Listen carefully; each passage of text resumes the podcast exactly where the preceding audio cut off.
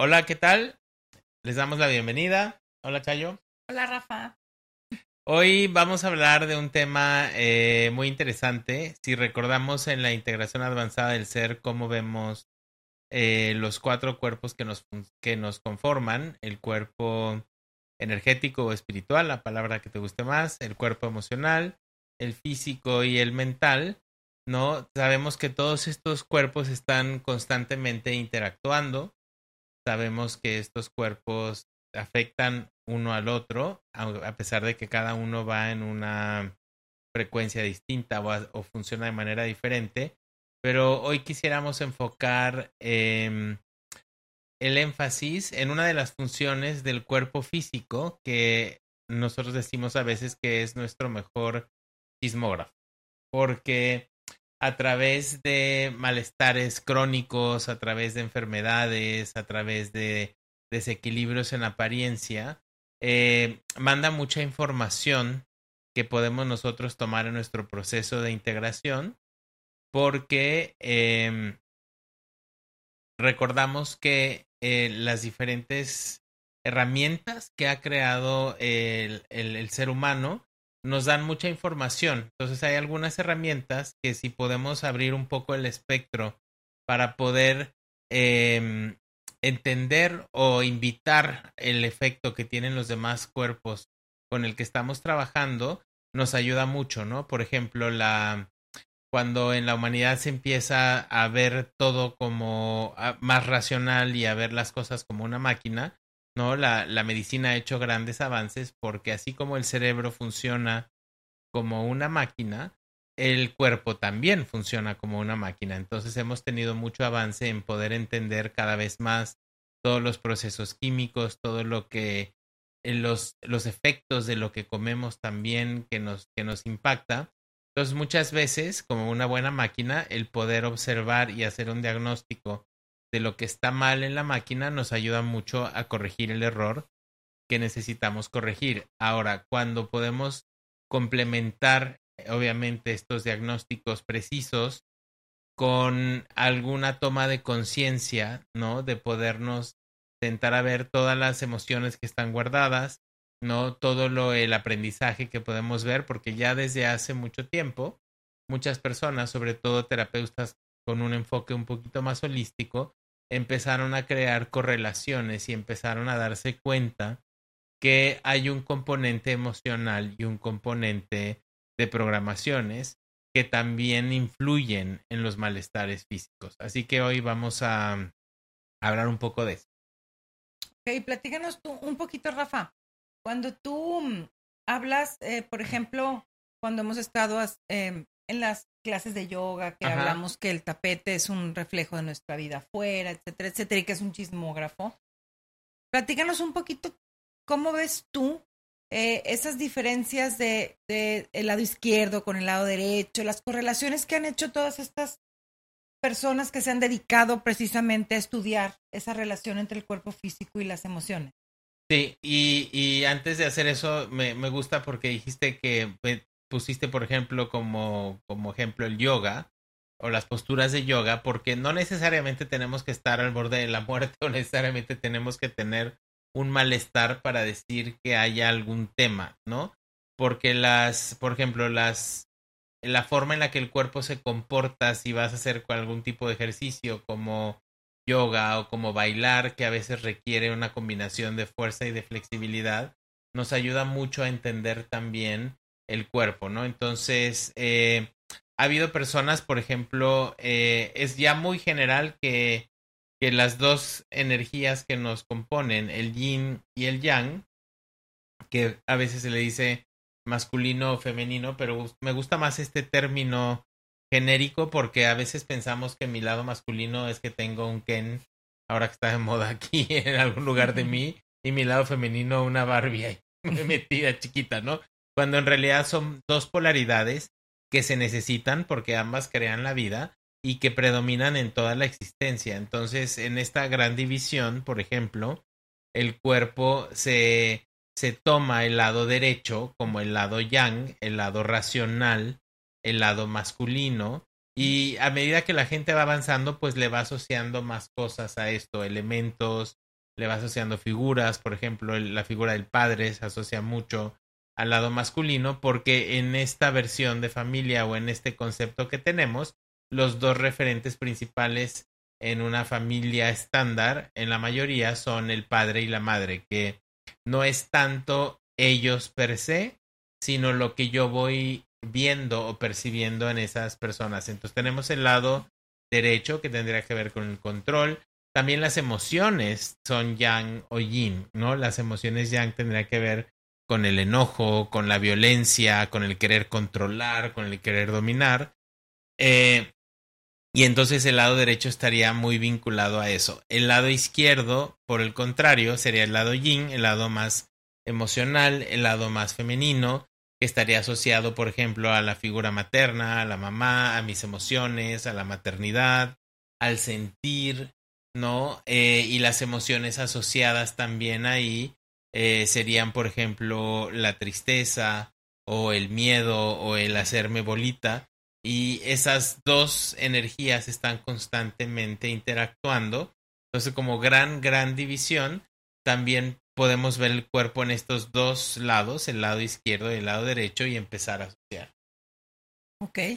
Y por ejemplo, tú que si yo te dijera, traigo un dolor fuerte en mi pierna izquierda, Ajá. Para ti, ¿qué representaría que yo de alguna manera tuviera algún dolor crónico o ya en la rodilla, en el tobillo? En sí. ¿Qué representaría? Aquí, aquí viene más información porque aparte de ver el lado, ¿no? Otra cosa que podemos hacer, y obviamente esto va a ser mucho un ejercicio muy personal, ¿no? Porque hay que ponerse a ver también, no se necesita tampoco tener un, ser doctor o tener una, una maestría en alguno, es como tener un poco de sentido común, conectar y abrir los ojos este a lo que está pasando, ¿no? Mucho, mucho de esto.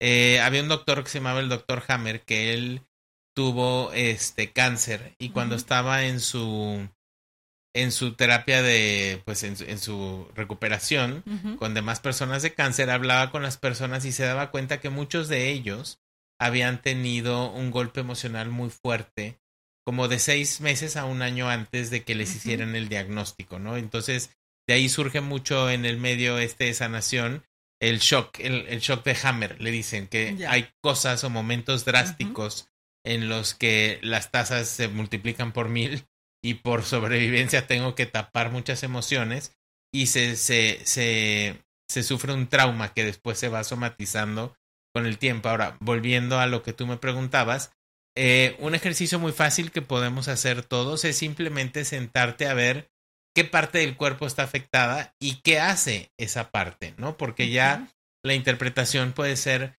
muy genérica. Por ejemplo, la pierna pues con la pierna podemos avanzar, con la pierna podemos patear a alguien, con la pierna me puedo, este, en la pierna está la rodilla, como mencionaste también. Entonces, un tema de piernas podría ser o estoy en un momento y si es el lado izquierdo, me siento estancado en mis emociones, no quiero caminar porque mis emociones me dicen una cosa y la loca de la casa me dice otra.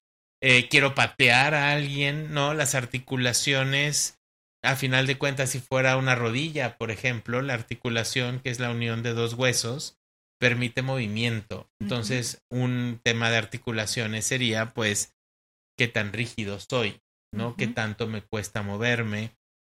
En la rodilla, por ejemplo, iniciaría una patada o muchas veces también podría ser hincarme, ¿no? Hincarme para poder tener humildad o cualquier tipo de cosa parecida, ¿no? Entonces, Habría que ver tu circunstancia en este momento y cuál de estas aplica como los sueños.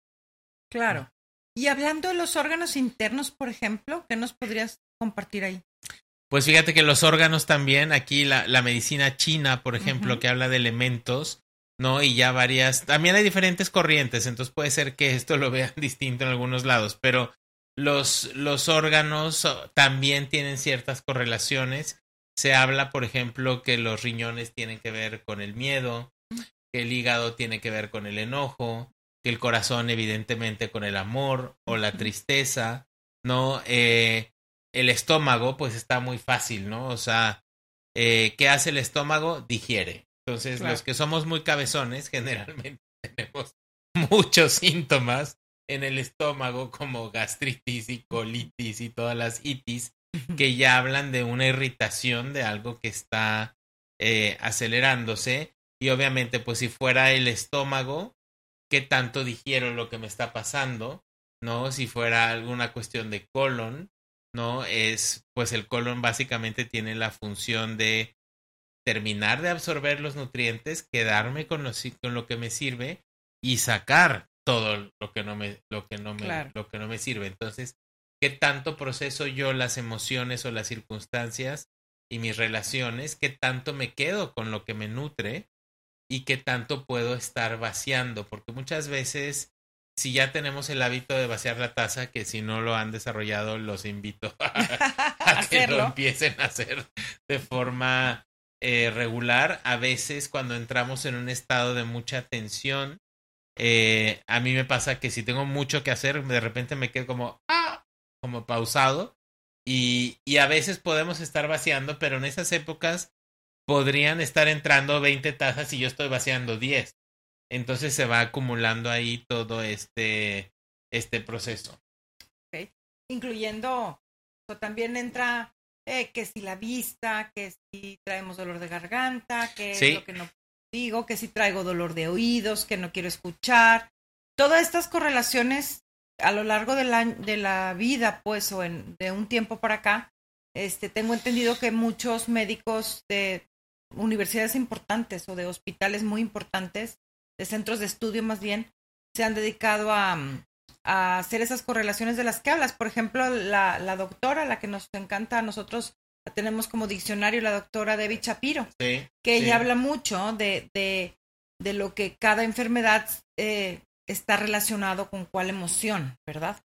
Entonces, desde, lo, desde lo que nosotros hemos estado hablando en los otros podcasts o episodios más bien, en los otros episodios, pues el mantener un cuerpo emocional limpio, sano, impacta de una manera muy importante, valga la redundancia, impacta una, en una gran medida a la salud del cuerpo físico, o sea, que las células estén funcionando de una manera eh, adecuada. Eh, más bien, voy a decir de una manera natural, porque a final de cuentas, como hemos hablado en otros episodios, la naturaleza en sí es armónica. Sí. Sí, entonces lo natural es que nuestros, nuestro cuerpo físico esté funcionando de una manera eh, armónica, a final de cuentas. Correcto. Lo que acaba desarmonizando nuestra, nuestra propia fisionomía o nuestra la salud de nuestros órganos físicos, pues es el resto de los cuerpos que, que le impactan. Entonces, tener un cuerpo emocional limpio ayudaría muchísimo al, al cuerpo físico, que como tú dices, hay, hay, ocasiones en la vida en donde, aunque vaciemos la taza, estamos vaciando 10 litros, pero al mismo tiempo se, estamos llenando 25 litros, entonces el promedio no está muy bueno, porque no nada más es la taza, sino hay que eh, controlar o tener mucho mm, en nuestras manos, digamos, el enfoque del pensamiento, porque si el pensamiento es negativo, el, cerebro segrega químicos que generan emociones negativas, o sea, activa el, el, el, sistema nervioso simpático. Exacto. Y aparte, si yo no estoy vaciando y lo sigo recreando en la cabeza y le doy vueltas a la situación que me tiene, pues la estoy volviendo a crear y le estoy volviendo a depositar a la taza todo lo que está todo lo que está ocurriendo y me, es como si cortara con mi pareja y lo sigo pensando, pues ya me cortó 20 veces, no una vez. Claro. ¿No? Y entonces se va recreando todo esto. Por eso la importancia de estar en el presente y ahora eh, creo que también es, es bonito, eh, sobre todo porque nuestro énfasis es mucho el poder integrar, ¿no? Eh, bonito ver que ya hay muchos doctores que están abiertos a escuchar. Sí ¿no? Que hay todo un componente que puede traer información, a diferencia de antes que era toma una pastilla, toma un síntoma, adiós, goodbye, que te vaya bien, ¿no? Y, y, el poder, el poder ya ver que todos estamos trabajando en equipo, porque también pasa del otro lado. A mí me pasó al principio cuando estaba en mi fase toda holística, eh, salvaremos a la humanidad con energía. Momento. ¿Cuál es el otro lado? Explícame cuál es el otro lado. el otro lado. De una es como, es que a veces se tiende como a satanizar. Ah, ya, ya, ya. Satanizar a los doctores y a la medicina. Claro. O es que todo lo tengo que hacer por medio de las hierbas y las cosas. y, y, creo que ahí es volver a la integración, ¿no? Yo, por ejemplo, cuando tuve problemas de vesícula, que tenía que ver con la amargura, ¿verdad? que uno va guardando por mucho tiempo.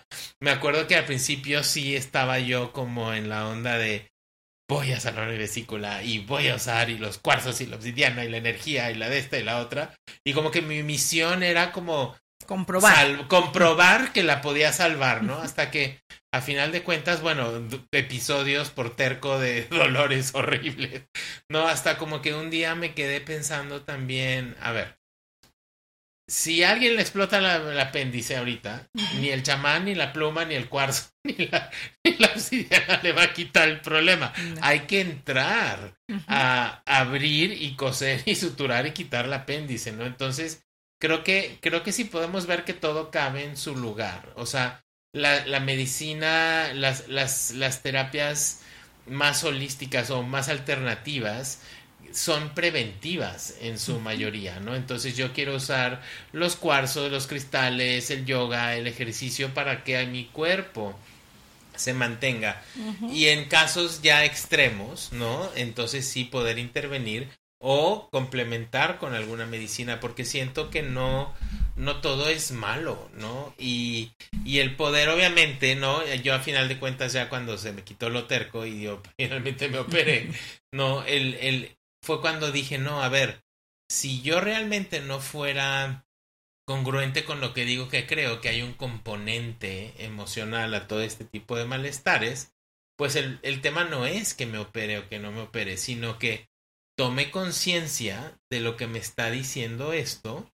Y aquí viene la parte importante, el tomar conciencia del diagnóstico, de saber, ¿no? Que a lo mejor hay mucha amargura, pues es el poder vaciarla, y empezar a reprogramarte y hacerte responsable que la amargura no viene de afuera, sino que es una reacción de uno mismo. Entonces, creo que cuando empezamos a armar el rompecabezas, de esa forma empezamos a tener eh, mucho avance en el proceso. Sí, creo que es bien importante lo que mencionaste de la integración.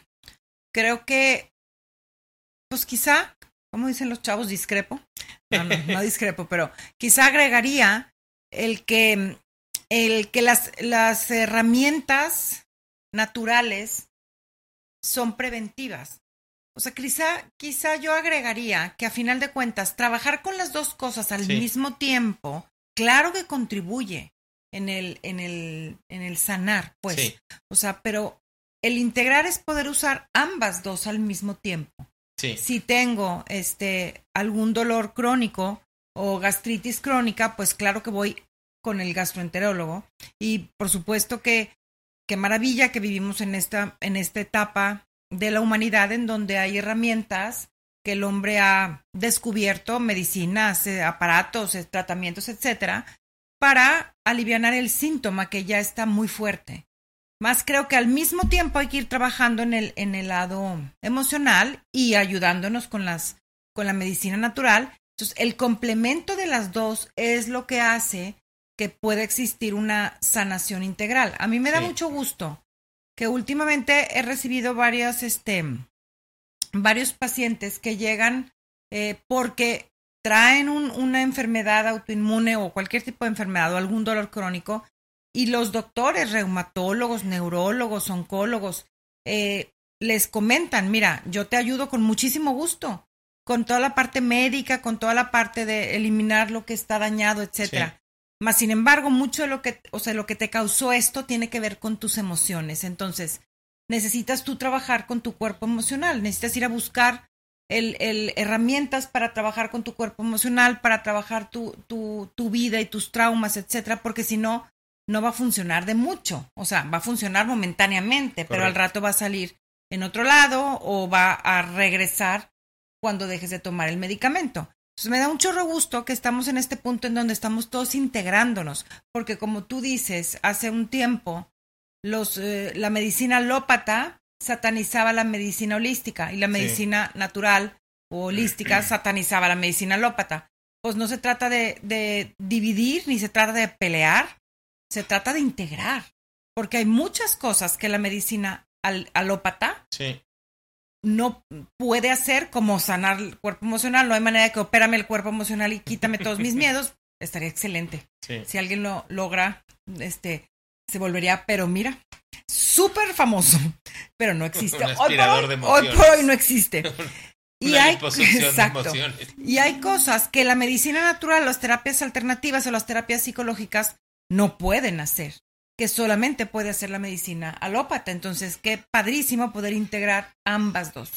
Sí, yo creo que nosotros somos vivo ejemplo porque pues nos ha tocado muchos casos en la que preparamos gente antes de las operaciones en el hospital, las vemos después del hospital porque muchas veces el, el intervenir el cuerpo físico y el cortar el cuerpo físico también hace una escisión en el cuerpo energético, ¿no? Y esa obviamente pues la del cuerpo físico se cierra, pero el cuerpo energético tiene que volver a, a resanarse o a reestructurarse y entonces hemos visto muchos casos en los cuales la, la, la operación sale mejor, la recuperación es Sí. mucho mejor que, que en lo normal.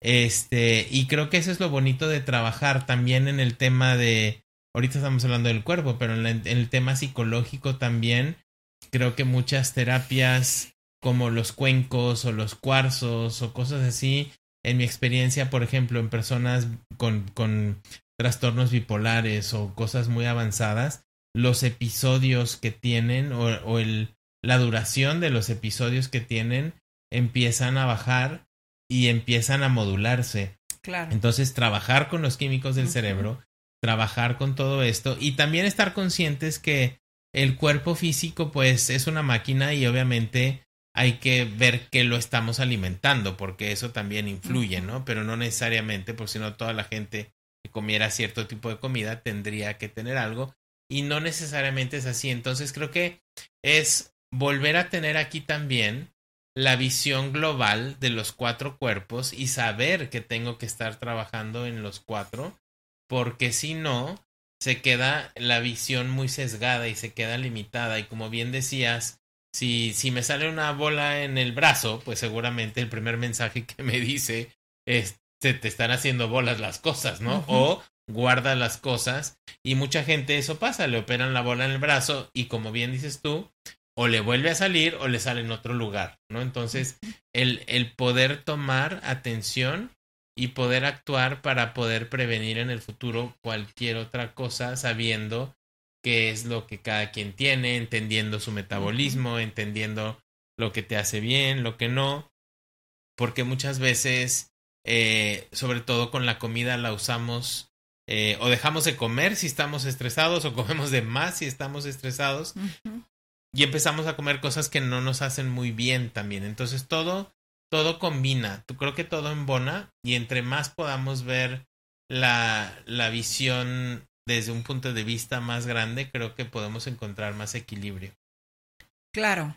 Y también no perder de vista que eh, el cuerpo físico tiene un inicio y un fin. Sí. Y que es un continuo desarrollo, una continua evolución y que dentro de la naturaleza, porque como seres humanos justo estamos entrando en esa época de regresar a esa, digamos, equilibrio Sí. entre todo lo que hemos creado con todo nuestro conocimiento intelectual y el equilibrio con la naturaleza, porque nos desequilibramos mucho y quisimos alargar muchísimo la vida, queremos alargar la juventud, queremos alargar este la, la digamos como la conservación de las células intactas, pero a final de cuentas, pues el proceso natural del cuerpo físico tiene un inicio y tiene un Sí. fin y las células se van descomponiendo, o sea, eh, en la etapa de la vejez, pues poco a poco las células se van, digamos, envejeciendo y es natural que ya no sea aquella vitalidad, es natural quizá que la vista se vaya perdiendo, etcétera. Porque muchas veces buscamos el estar como en la etapa más, eh, en el pico, digamos, Sí, de la juventud o de la o de la máxima expresión del cuerpo físico en su salud y pues eso no es una realidad natural, ¿sí? Ya cuando cuando vamos creciendo, pues el cuerpo va cambiando y eso Sí. también es importante que no, no perderlo de vista.